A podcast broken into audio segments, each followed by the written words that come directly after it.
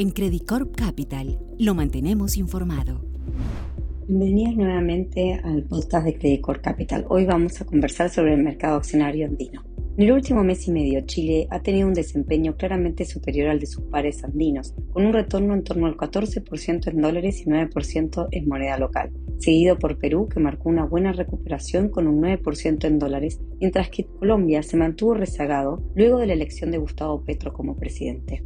El optimismo en el mercado chileno se explica por la consolidación de la opción rechazo frente a la propuesta de la nueva constitución en las últimas encuestas y la apreciación del tipo de cambio debido a la exitosa intervención del Banco Central y un leve aumento en el precio del cobre, entre otros. En el frente global, la actividad económica de Estados Unidos se contrajo por segundo trimestre consecutivo, implicando una recesión técnica, mientras que las cifras de inflación de julio fueron menores a lo esperado por los mercados. Esto generó un cambio en las expectativas de los inversionistas, quienes apuntan a que la Fed podría pausar el alza de tasas, impulsando el apetito por riesgo y la entrada de flujos al mercado chileno.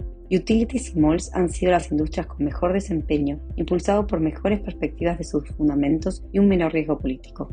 Pese a ello, los volúmenes de negociación de julio fueron bastante bajos en comparación con los meses anteriores y el repunte visto en agosto se explica por mayor volumen en un par de acciones puntuales como Sokimich, Palavera y Vapores. Pensamos que hay espacio para ser optimistas y la opción rechazo continúa consolidándose como la ganadora. El IPSA cotiza hoy un 40% de descuento frente a la media histórica. En Perú, el mercado ha estado bajo presión por eventos de liquidez relacionados con retiros de ahorro previsionales y cambios en la regulación de las AFPs. Pese a todo, el apetito ha aumentado, impulsando el sector financiero y al consumo. Lo anterior se explica porque los retiros de fondos han sido menores a lo esperado y las AFPs tendrían mayor flexibilidad para adaptarse a la nueva regulación. Los inversionistas locales han estado del lado de la compra, ya que consideran que las acciones tienen un fuerte descuento, las utilidades de las compañías se han mantenido estables y la incertidumbre política es parte del día a día. Por otro lado, los inversionistas extranjeros han preferido esperar a que disminuya la incertidumbre. Creemos que el mercado podría mantener esta tendencia alcista en los próximos meses, particularmente si el precio de los metales se estabiliza y disminuye la incertidumbre política.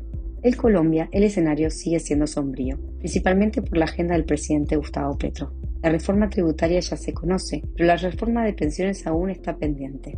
La actividad comercial se redujo significativamente en julio a la espera de lo que haga el presidente en sus primeros 100 días. Los volúmenes de transacción se concentraron en Ecopetrol, Bancolombia, donde los inversionistas institucionales locales han apostado principalmente por la venta, mientras que los extranjeros han sido un poco más constructivos, especialmente con la banca, luego de los positivos resultados de Bancolombia en el segundo trimestre.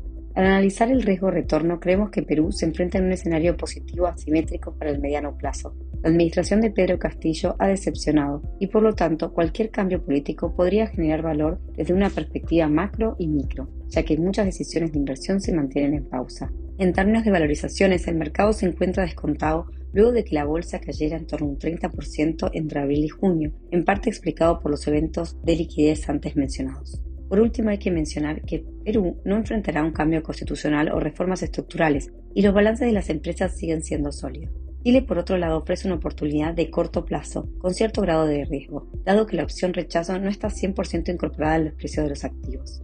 Finalmente, nos gustaría ser más constructivos con Colombia, pero enfrentamos dos preguntas claves sin respuesta cierta. ¿Actuará el Congreso como una barrera frente a reformas radicales? ¿El presidente Petro buscará moderar sus iniciativas para obtener el apoyo de la centroizquierda? Preferimos mantenernos al margen hasta tener mayor claridad sobre ambos puntos, especialmente si consideramos que el 40% del Colcap está representado por acciones como Ecopetrol y Bancolombia que pueden verse afectadas por las reformas. Adicionalmente, la reforma tributaria debería tener un impacto material en el mercado, ya que si se aprueba, los inversionistas están sujetos a mayores tasas de dividendos y ganancias de capital. Dada la incertidumbre, estamos recomendando acciones con fuerte generación de caja, sólidos resultados y con media o baja exposición al riesgo político. En Chile subimos nuestra calificación de comprar a Enel Chile hace un par de semanas y las perspectivas en materia de resultados para la segunda mitad de este año para este papel han mejorado.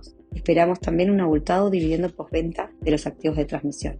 Adicionalmente, también estamos recomendando CMPC, ya que las valorizaciones están descontadas y los altos precios de celulosa debieran mantenerse durante el tercer trimestre. En Perú, recomendamos acciones que puedan enfrentar mejor la desaceleración económica, como en el generación y retail, e incluimos Cerro Verde en el sector minero como cobertura frente a la volatilidad de la bolsa local.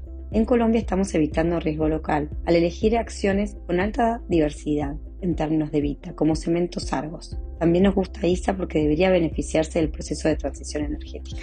Muchísimas gracias por escuchar este podcast.